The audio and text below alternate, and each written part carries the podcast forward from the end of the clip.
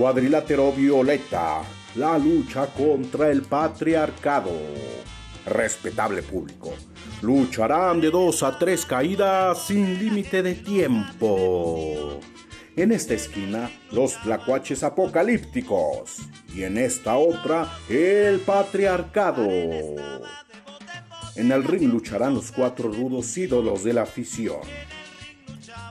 Exploradora entusiasta, buscadora de antiguos secretos. Lo suyo es aderezar la información con un sarcástico sentido del humor no tan voluntario. Desde tierras mexicanas viene La Chica en Llamas. Una de las grandes sorpresas del programa. Aquí está, desde Tulje Mordor, el chico de la disfunción y defensor de la corporeidad. El marginal. El eterno investigador del humano, el amante de la controversia, pero sobre todo del dato interesante. Puede leerse del chisme, sí, como no. Conocido como Máscara de Látex.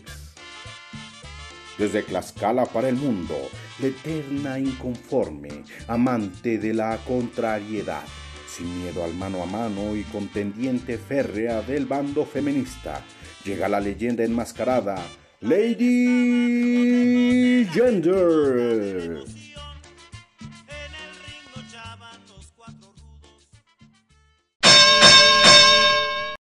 Hola, bienvenidos una vez más al cuadrilátero violeta, la lucha contra el patriarcado. En esta sesión número 10 vamos a hablar sobre los mitos y los tabús alrededor del cuerpo femenino. Pero antes de empezar me gustaría saludar muy calurosamente a mis compañeritos y voy a empezar por saludar a Mario. Hola Mario, ¿cómo estás? Muy bien, Tere. Estoy excelente el día de hoy. Es un temazo el que vamos a tratar y estoy listo para dar unos pierrotazos al patriarcado que, no, bueno, se va a volver a levantar el día de hoy. Bueno, también voy a saludar a mi amiguita Sandra. ¿Cómo estás, Sandra? Hola, amiguita. Muy bien, muy bien. También muy emocionada porque también me gusta, me gusta lo prohibido y este, y este es un buen programa para sacar esos ganchos. Bien, me gusta. Bueno, pues por último voy a saludar a Isaac. ¿Cómo te encuentras hoy, Isaac? Ah, muy bien, bastante bien. Aquí esperando y expectativo para el programa de hoy. Muy bien. ¿Tú cómo estás, Teresita? Ah, ah, faltaba yo. Ah, yo bien, bien, bien.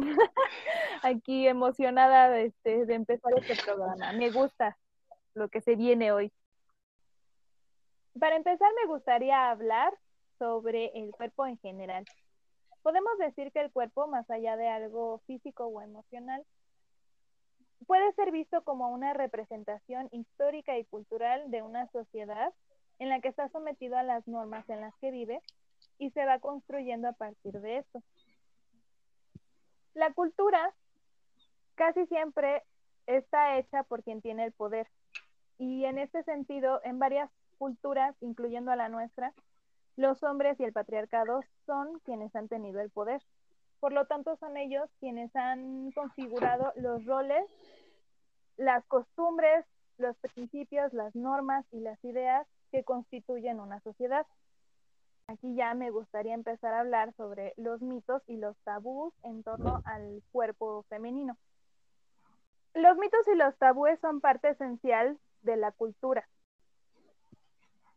Los mitos son relatos fantasiosos que intentan dar explicaciones de fenómenos que sí existen y son la base de las estructuras sociales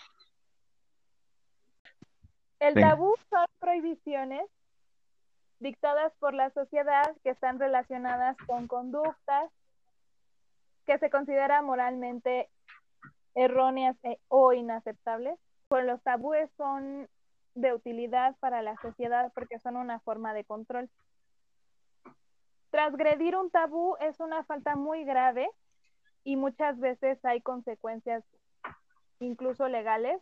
hablando sobre el cuerpo de la mujer, a lo largo de la historia y en varias sociedades ha habido muchos mitos y muchos tabúes que han estado en relación no solo al cuerpo físico, sino a la sexualidad de la mujer.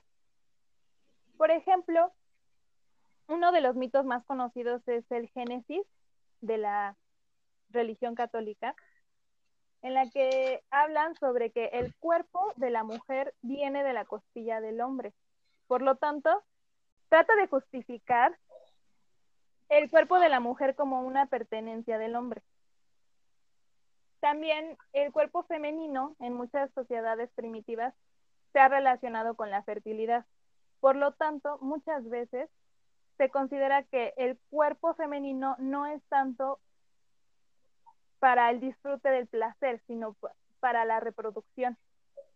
También en el mismo mito del Génesis, la consecuencia de Eva por, por haber comido del fruto prohibido fue que siempre tuviera que tener dolor. Dolor en cada menstruación, dolor al dar a luz a todos sus hijos. Y este mito también trata de explicar y trata de justificar por qué es que la mujer siempre tiene dolor. Otra de las de los mitos más hablados es sobre la virginidad, que también está relacionado con la Virgen María.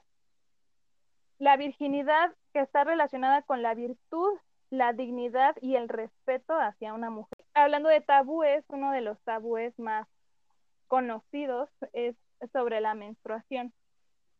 Es un acontecimiento físico que ha sido poco entendido por los hombres y por lo tanto les causa miedo.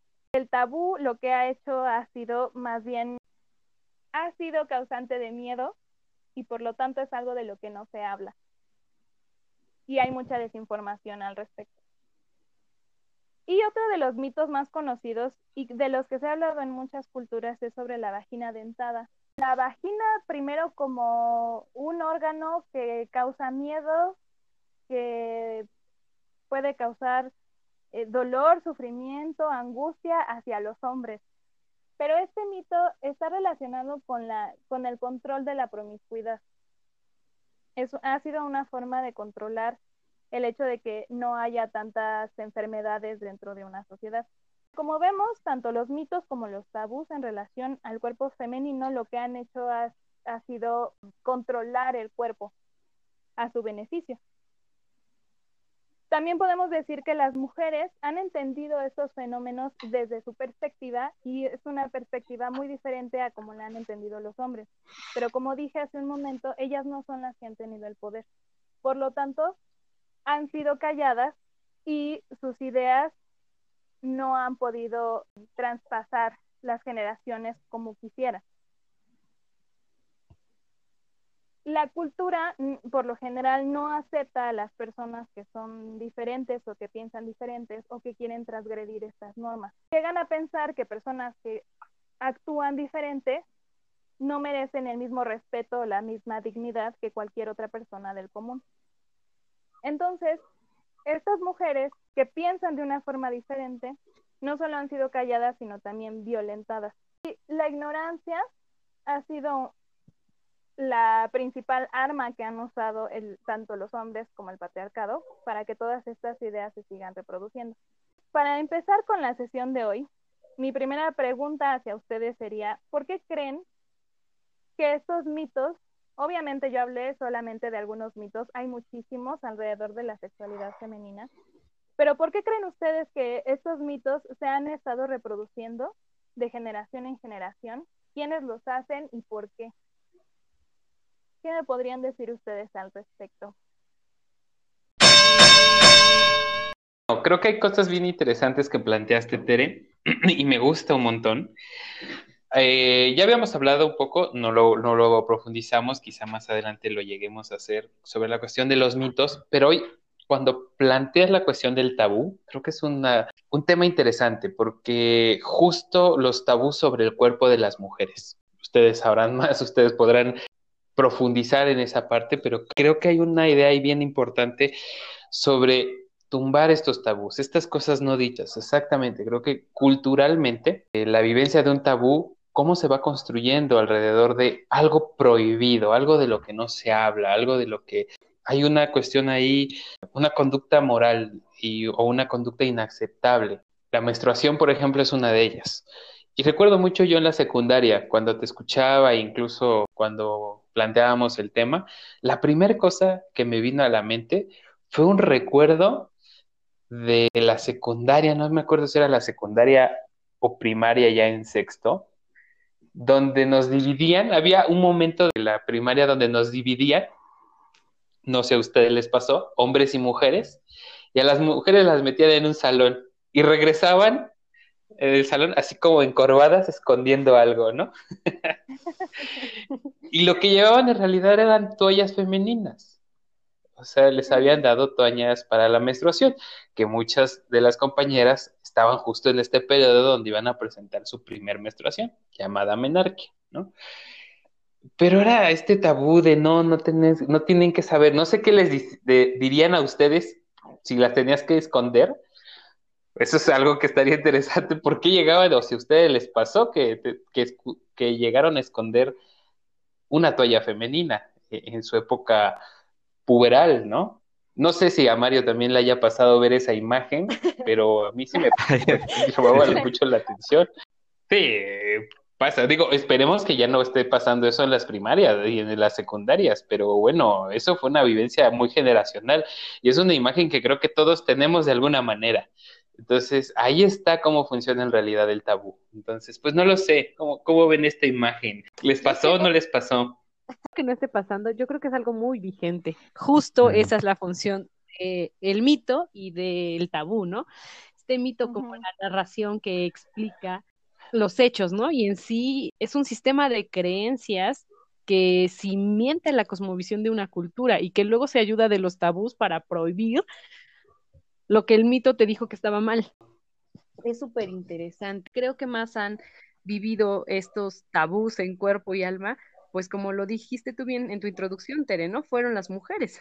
Y exactamente, el, el, típico y el que se puede expresar y que está al alcance de todos, porque es un ejemplo muy claro, pues la menstruación. En mi caso es algo bien curioso, porque justo toda esa etapa de, de, las, de la primera menstruación y todo este proceso, no era algo desconocido, pero no era algo hablado. No se habla, es algo que no se dice. A pesar de que en mi casa era muy común porque mi casa está llena de mujeres. Entonces, no necesitábamos hablarlo porque lo vivíamos, pero al final te das cuenta después de muchos años que tal vez sí necesitabas hablarlo más. Y no era algo, por lo menos en mi casa no era algo como visto mal, o sea, no era, no había un tabú, pero idea, ¿no? Lo peor que te podía pasar era, tener una mancha, ¿no? O sea, era de lo que te cuidabas. Era un temor horrible cuando empezabas a menstruar. Estabas todo el día pensando ya me, ya me manché, ya me manché, ya me manché. Y el típico de, a ver, veme, voltea a ver si, si me manché con las amigas, obvio, porque que no se habla con, entre con hombres. Y lo veo ahora con mi sobrina y me doy cuenta que sigue estando presente. O sea, uno quisiera que cambiara, pero sigue estando ahí. Ese como miedo, ese terror. A mí me costó muchos años y me costó también ser mal vista, porque yo empecé a hablar mucho, pero ya pasando en una etapa más grande, yo creo que saliendo de la preparatoria, empecé a hablar mucho de menstruación porque me parecía algo muy natural, porque en mi casa se había dado naturalmente, pero nunca se había hablado. Y entonces me empecé a dar cuenta que había discursos con mis amigas parecidos. Y te das cuenta que muchas cosas que en tu cabeza rondan y dices, será normal, no será normal, en esa, ese compartir la experiencia, te permite saber conocer tu cuerpo. Y creo que por eso se establecen los tabús, y sobre todo a las mujeres, y sobre todo en cuestiones de sexualidad porque como ya lo habíamos tratado en otros episodios, si desconoces tu cuerpo, te quitan una gran herramienta, porque como lo dijimos anteriormente, pues el cuerpo tiene potencialidad de ser una resistencia. Muy interesante eso que dices, Sandra, porque creo que también tiene que ver mucho con que las mujeres no tienen que tener conocimiento de su sexualidad, ¿no? Todo conocimiento de la sexualidad tiene que ser manejado por hombres. Y ya depende de la educación sexual que tengan, que es lo que vayan a hacer. Yo no me imagino cuántas personas, cuántas, cuántos hombres no ven pornografía y piensan que eso es la realidad. Eso es lo que supuestamente saben. Quieren ir en el momento de la intimidad a, reproducir. hacer todo eso. Es un conocimiento que también las mujeres tienen derecho a, tener. El, el, mismo de la sexualidad, el mismo de su propio cuerpo, qué partes y todo. Me gusta mucho tu introducción, Tere, me gustó muchísimo.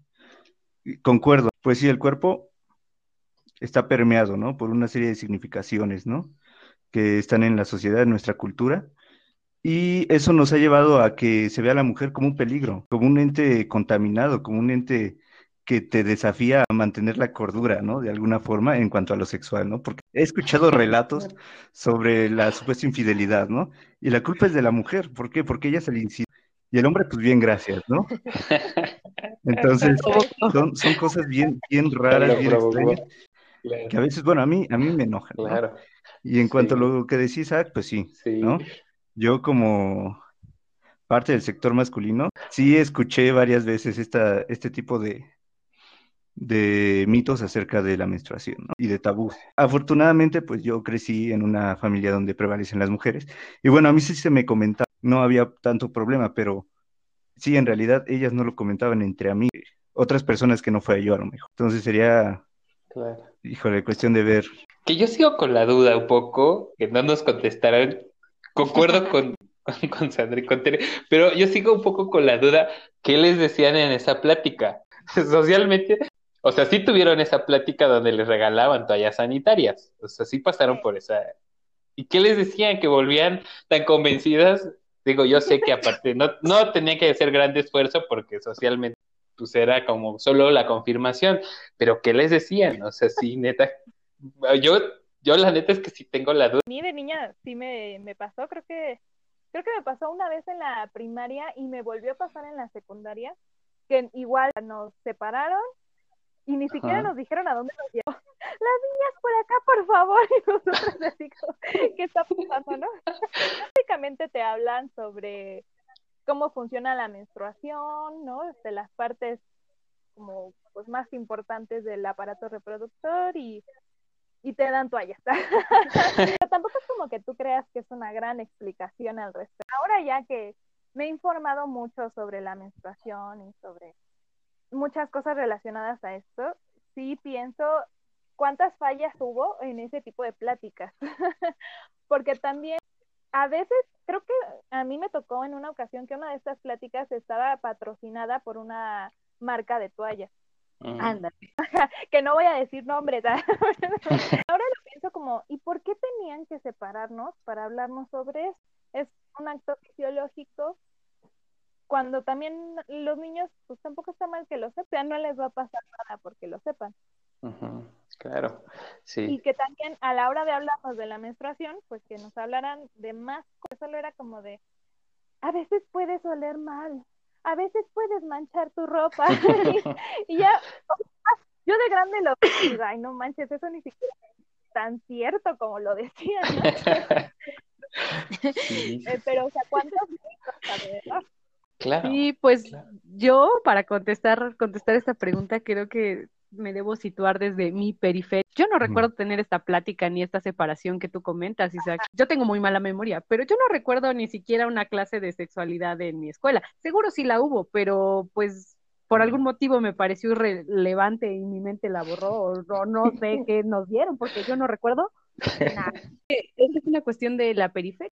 Creo que por eso muchas veces no se entiende lo importante que es hablar de estos tabús. Es- Y es bien bonito, yo lo decía al principio en la introducción, ¿no? Me gusta lo prohibido, porque donde esté el tabú, ahí hay algo interesante, algo están ocultando, que es el caso de la menstruación que muchas veces ciertos sectores la tienen pues reconocida, más trabajada, como un proceso fisiológico, de en donde perteneces, ¿no? La periferia creo que no está informada y ahí el daño tremendo que pueden hacer los tabús, que a veces no se ve. Y entonces me refiero a que en países, en otros países, incluso es lo que digo, ¿no? O sea, en periferias no fue mi caso, pero sí hay registrados de que el menstruar representa una exclusión y una discriminación directa para las niñas. Muchas veces no pueden ir a ceremonias durante sus días, tienen que apartarse, no pueden hablar con los hombres y mucho permeado por la religión, claro, pero para que nos demos cuenta que al final sí se imponen restricciones que son bien fuertes.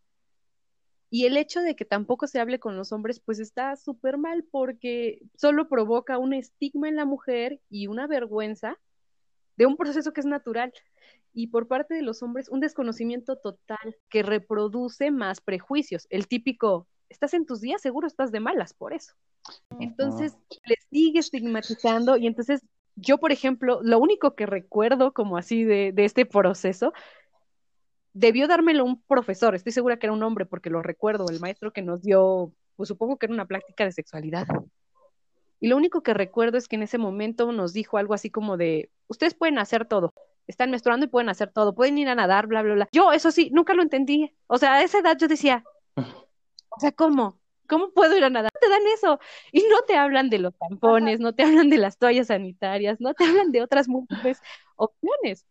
Y aquí también resaltar que, por ejemplo, en mi casa, el tabú tal vez no fue la menstruación, pero sí fue los tampones. Y creo que es algo bien fuerte porque justo se tiene esta idea de la pérdida de la virginidad, que también es un bien fuerte. Justo pensaba en esta parte, justo cuando escuchaba de, bueno, acá como bien dices, que bueno que Sandra reconoce que no, o nos comparte más que reconoce, que donde hizo la, su, su primaria, su secundaria, no hubo este, esta cuestión de separar hombres y mujeres. Acá en la, quienes hicimos como más en la ciudad, la, la educación básica, sí se daba esto y justo pensaba en qué gran oportunidad se deja ir y qué gran oportunidad se echa a perder, porque es un punto importante donde es justo en ese momento donde tendríamos que, aquí se sientan tanto hombres como mujeres o las identidades que haya,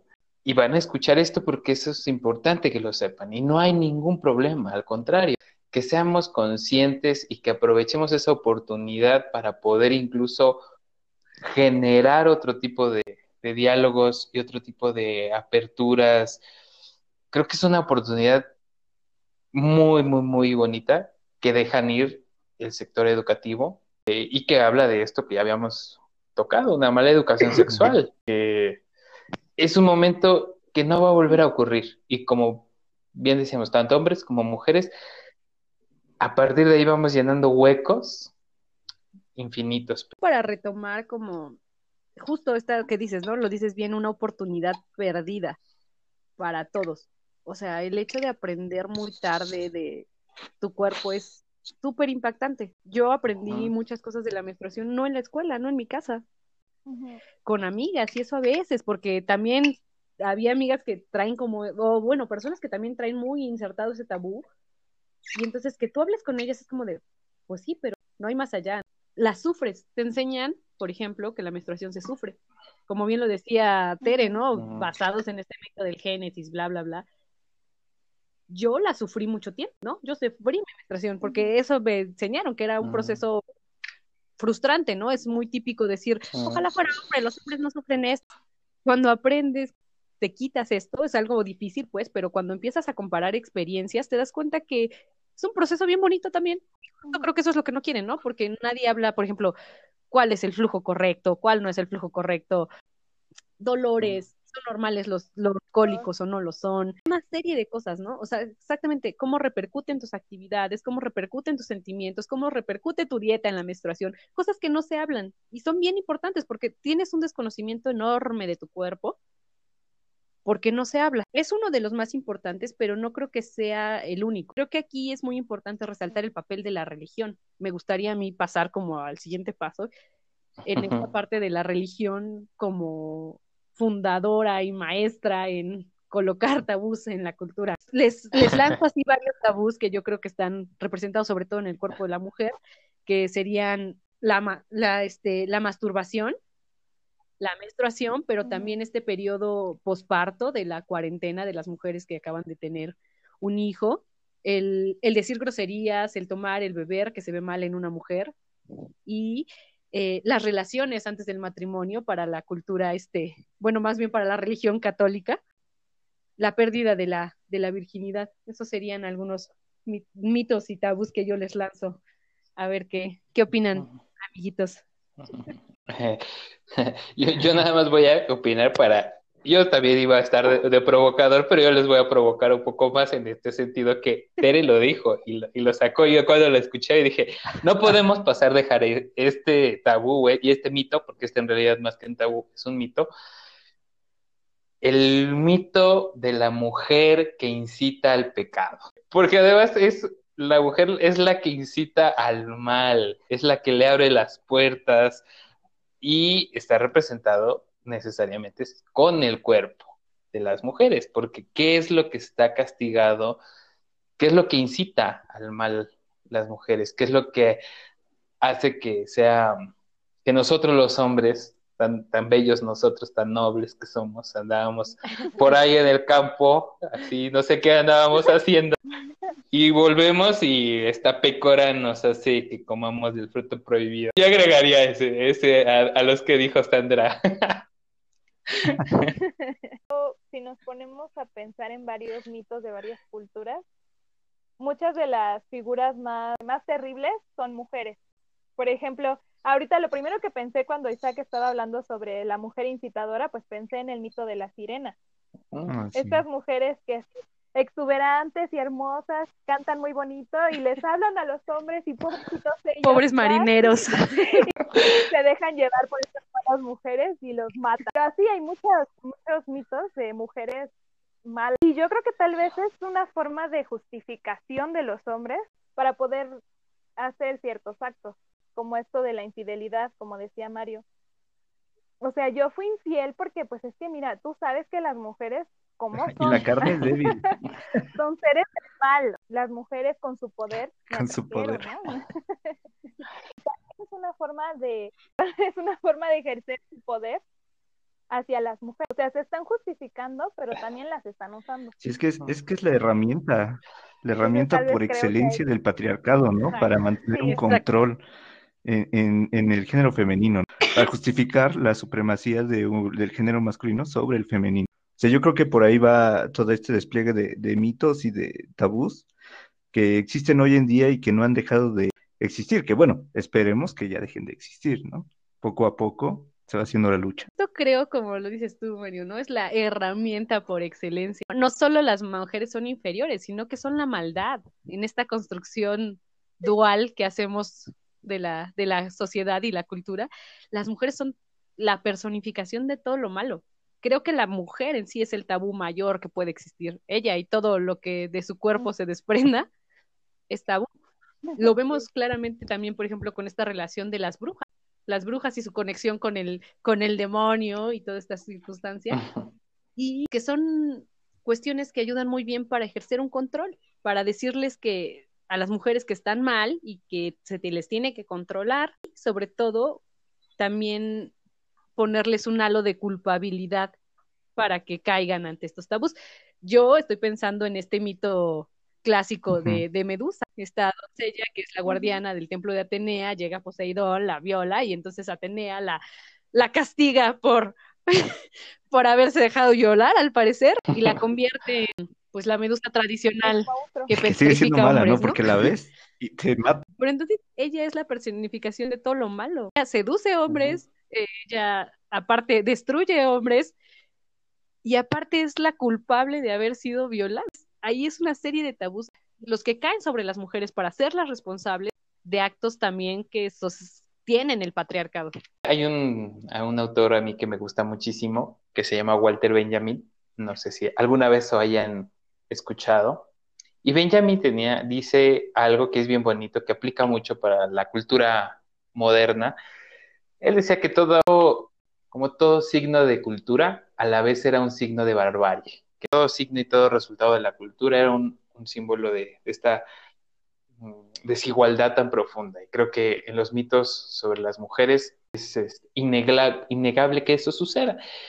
Y me pensaba también, yéndonos más atrás porque estábamos hablando de esto, de nuestra historia contemporánea y moderna, pero por ejemplo, algo que desconocemos mucho y que creo que no se sostiene ahora, y que bueno, es el papel de las mujeres en la prehistoria, que es muy distinto al de ahora y que es que se ha intentado hacer este ejercicio de decir, no, también ellas eran como mitos o había diosas, incluso estas figurillas que han sur surgido en la época prehistórica, que vienen de, datan del paleolítico, que nadie entiende, o bueno, visto desde nuestra perspectiva machista y, y, muy eh, patriarcal, pues no le encuentran explicación de quién pudo haber hecho esas figurillas.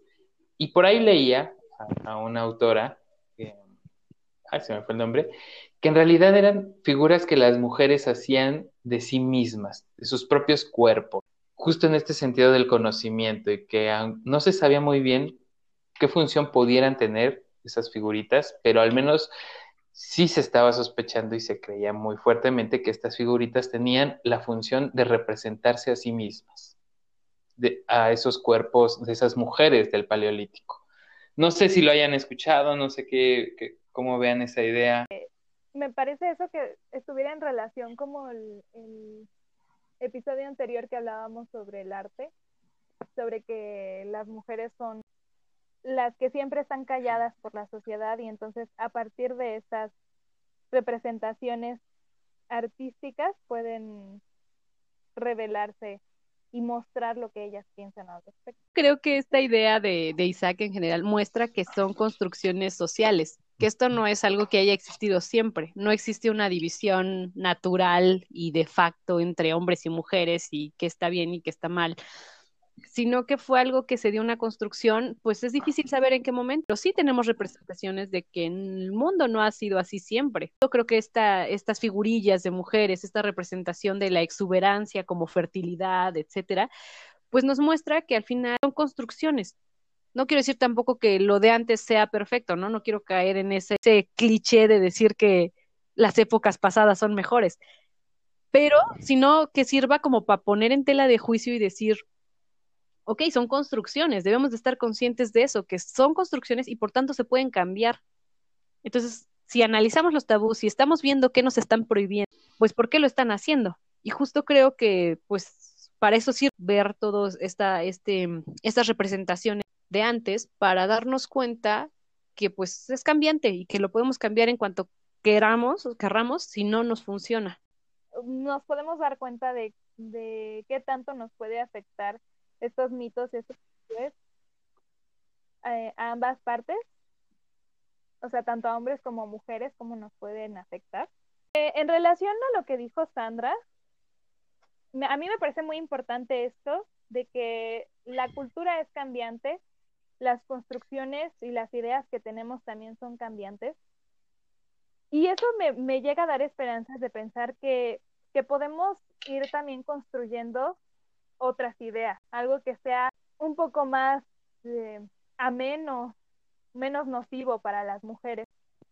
Así como dar una, una alternativa, pues un poco difícil. Para ir cerrando con este programa, me gustaría que me dijeran qué es lo que piensan sobre esto y hacia dónde creen que podemos movernos, qué podemos hacer para poder vivir un poco eh, distante de estos mitos, estos tabúes.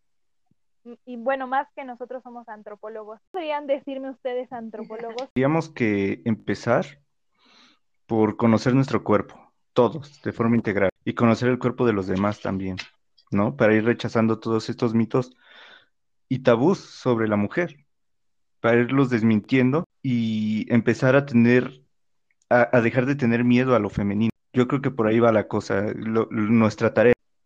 Más para el sector masculino, que es el más desinformado en esos aspectos. Yo creo que, hijo, es una labor de diario, de todos los días estarse siendo muy cuidadosos de no, de no caer en estos, eh, como en estas reproducciones de actitudes, de, de mitos. Y algo que hemos estado, creo que, intentando hacer en el programa es abrir espacios de diálogo, ya sea entre las mismas mujeres y los que más surgen y que está siendo difícil, aunque está, va avanzando, es el, los espacios para hombres. Porque hoy nos centramos mucho en los mitos femeninos y en el placer, bueno, esa era la intención, pero también no perder de vista los mitos y los tabús masculinos, que muchos van en el aspecto emocional, en la cercanía hacia los hombres. Un gran tabú de, los, de nosotros es no podemos ser o no hay una relación tan emocional con otros hombres. Y yo creo que eso es un trabajo sin que haya estos determinismos de decir, ay, es que por un lado las mujeres y por otro los hombres, como, como sucede en la menstruación, sino más bien ya como adultos y, y conscientes de que tenemos un problema encima y que como hombres además tenemos una construcción basada mucho en relaciones de poder, trabajarnos infinitamente, todos los días construir relaciones que cuestionen profundamente esto, no solo como muy de encimita de, ah, me voy a a mi, a mi tallercito de masculinidades y, ya voy a decir dos, tres cosas. Ya cumplí mi cuota femenina. Y ya, ya cumplí mi cuota, entonces puedo seguir pendejeando a todo el mundo. No, no, no, realmente trabajarse emocionalmente y abrir los aspectos dolorosos. Eso es algo que ayudará e irá aportando. Ojalá veamos un cambio sustancial, pero pues es difícil, tampoco es una tarea fácil, sencilla. Claro, bien interesante lo que dices, Isaac. Pues desgraciadamente los programas siempre son muy cortos para hablar de temas tan... Como tú decías, ¿no? También hay tabús con los hombres. Al final creo que, bueno, si estamos, yo siempre voy a apelar a mi posición eh, de mujer y siempre voy a hablar desde ese aspecto. Creo que sí, sí existen los tabús, pero son más encarnecidos en la mujer. Por eso el decidir hablar o centrarnos en este punto. Y por los hombres, pues creo que es algo bien interesante y algo que les hace falta hacer la chamba, ¿no? Yo siempre les digo, esa es chamba de ustedes, muchachos, y, y hace falta que, que le den duro. Bueno, esa es mi opinión desde mi posición, que creo que los hombres sí tienen más libertad. Claro ejemplo, y me gustaría en otro programa tal vez tomarlo, es esta parte de lo homoerótico entre todos los hombres. Aparentemente se niega, es un tabú, ¿no? No puedes tener una relación física cercana ni sentimental con un hombre, pero sobre todo física, porque el demostrar esta cercanía física, el tocarse entre hombres es, uff, uff, tachadísimo, es uno de los grandes tabús, pero me parece súper divertido y espero que luego lo tratemos, esta parte de estas permisiones que se les dan a los hombres. Y un claro ejemplo son los deportes. Los hombres son súper homosexuales en los deportes. Ahí todas las prohibiciones se les quitan, esta cosa de te agarra una nalga. O sea, todos se agarran cuando están jugando deportes generalmente, porque es un lugar de permisión. Entonces, a eso es a lo que me refiero, que siento que al final las mujeres sí tenemos un poquito más de limitación. Y los hombres tienen estos espacios. No quiere decir que no les caiga el tabú encima, pero pues, para analizarlo, muchachos, para que la próxima, la próxima sesión o en el futuro, pues hablemos de, de estos espacios de permisión para los hombres. Retomando sus ideas, creo que sí es importante, como dice Mario, conocer nuestro cuerpo, hablar del cuerpo también es importante, hacer nuevas construcciones también me parece importante que, como dice Sandra, ¿no? Este, el analizarnos, hombres y mujeres, analizarnos, analizar el contexto, hacer conciencia de muchas cosas también es importante yo sí creo que en ese sentido las mujeres, por como hemos vivido, lo hemos analizado más porque pues nos ha afectado más. Entonces también creo que sería tarea de los hombres, pues sí, también como pensarle un poquito sobre ser más empáticos también, empáticos con las mujeres y decir, ah, esto está pasando, bueno, también, ¿qué está pasando conmigo? Pienso que sería importante que estar abiertos a, otra forma de pensar, ¿no? Yo creo que yo invitaría a, la audiencia que tenemos a, estar más abiertos, a conocer, a informarse, a analizarse. Yo sé que probablemente no vamos a poder terminar con el problema de raíz en este momento, pero sí podemos ir construyendo nuevas cosas. Y pues bueno, creo que sería momento de hablar de la recomendación del día de hoy. Em, esta vez tengo para ustedes, es un documental de Netflix. Es un documental muy pequeñito, lo pueden ver muy rápido cuando tengan tiempo. Se llama, bueno, en inglés se llama Period, End of Sentence. Es un documental hecho por mujeres de la India que habla sobre este tabú precisamente de la menstruación y de cómo las niñas viven la menstruación en un país sumamente machista. Es difícil para ellas, no tienen ni siquiera las condiciones para poder hacerlo de una forma digna, ni siquiera tienen higiene.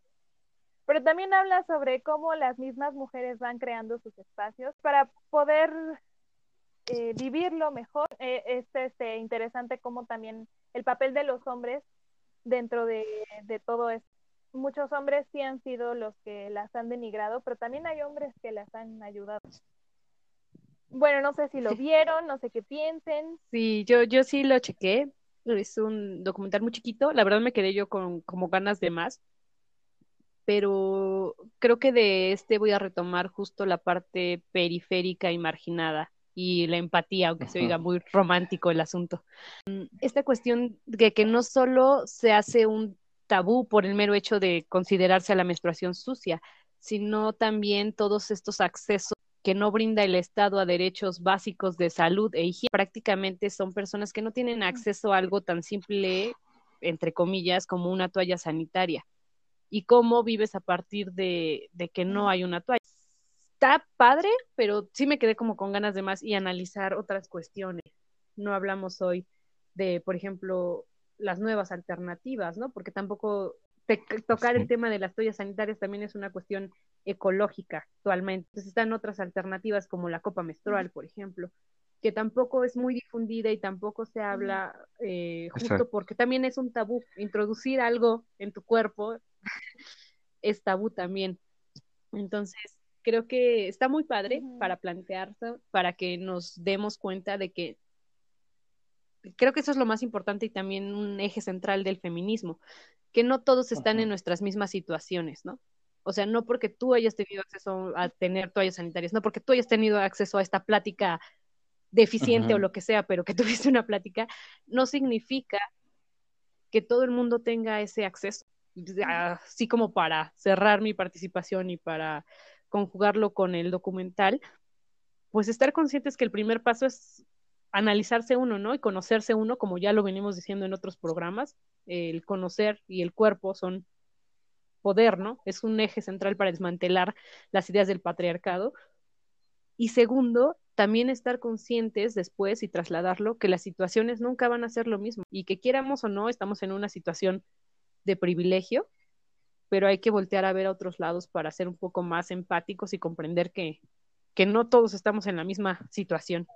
Pero sí está muy padre. Yo solo diría, le hace falta más. Es tan pequeño que, que me quedé con ganas de más. A mí me gustó mucho, eh, justamente por lo que dices, que sí es pequeño, pero yo creo que era la intención. Era como mostrar un problema del que no se habla y que también esto es incita a las personas a conocer más sobre el tema adentrarse más en eso, ¿no? Te quedas con ganas así como de, de saber más y entonces eso hace que tal vez empieces a reflexionar sobre eso y, y también analizar el problema. Y, y también lo que me gustó mucho del documental es justamente que muestran una realidad que a veces nosotros no vemos porque vivimos, como tú dices, en el privilegio. Eso me recuerda un poco el primer documental que, que nosotros recomendamos sobre estas violaciones, que también son en lugares que, pues, eh, muy marginados, por lo tanto también hay mucha violencia, mucha pobreza, y esto nos, nos vuelve a hablar sobre eso. Pues no es lo mismo vivir un tabú en, en la ciudad, a lo mejor en, una, en un ambiente agradable, ¿no? En el que te desarrollas, a vivir el mismo tabú en un lugar muy marginado. Y eso también nos hace reflexionar más acerca de, de estos mitos y, y de, de, cómo los estamos viviendo, cómo los reproducimos y también qué podemos hacer al respecto. Y también, pues es cierto, Sandra, que dices que no tocamos muchos temas. Yo creo que mm, esto también puede dar pie a hacer nuevas sesiones, ¿no? Volver a retomar otros temas de los que no hemos hablado o de los que hablamos pero muy poco eh, este documental que dicen mis compañeros que es muy breve, hay un, hay un, hay una película que se llama Batman, también en esta plataforma, la cual habla un poco más desde otra perspectiva sobre la vivencia de las mujeres. Es una película, pues obviamente actuaba, actuada pues por, por actores, supongo, profesionales y enmarcada en la industria de Bollywood, que no es tan mala la industria de bollywoodense. Tiene creo que cosas interesantes, entonces se me hace una buena narrativa, tantito polémica diría yo, porque quien, quien es el, el, digamos, como el actor principal, su nombre, pero creo que da un poco más de perspectiva sobre cómo se vive este tema en la sociedad, pues, eh, de la India, ¿no? Que es a veces muy desconocida para nosotros. Cosas que se les admiran mucho, pero también estas cosas también hay que mirarlas. Como les dije hace un momento, yo creo que sí es importante retomar para después varios temas de los que pues por el tiempo y cosas no podemos Esperemos hablar. que sí. Ojalá en algún Estuvo muy interesante, la hablar verdad. Esperemos. esto sería todo por esta sesión. También me gustaría que si la audiencia quisiera escribirnos, Ajá. decirnos algo, siempre estamos. Un par de golpes tal vez, pero abiertos. ¿no? si nos quieren también dar recomendaciones, pues estaría padre que nos, nos dieran Claro. alguna idea de lo que claro. les gustaría que... Sí, siempre, siempre estar abierta esa, esa parte. Aunque no parezca. Sí, siempre estamos dispuestos al diálogo. Cuadrilátero Violeta, la lucha contra el patriarcado.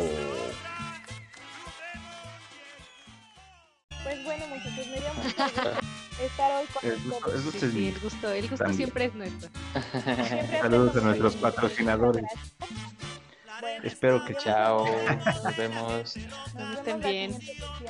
Pues vale, amiguitos, un gusto como siempre. Cuídense, comenten en la página de Facebook, Cuadrilátero Violeta. Y bien, Chao. Nos vemos la próxima semana.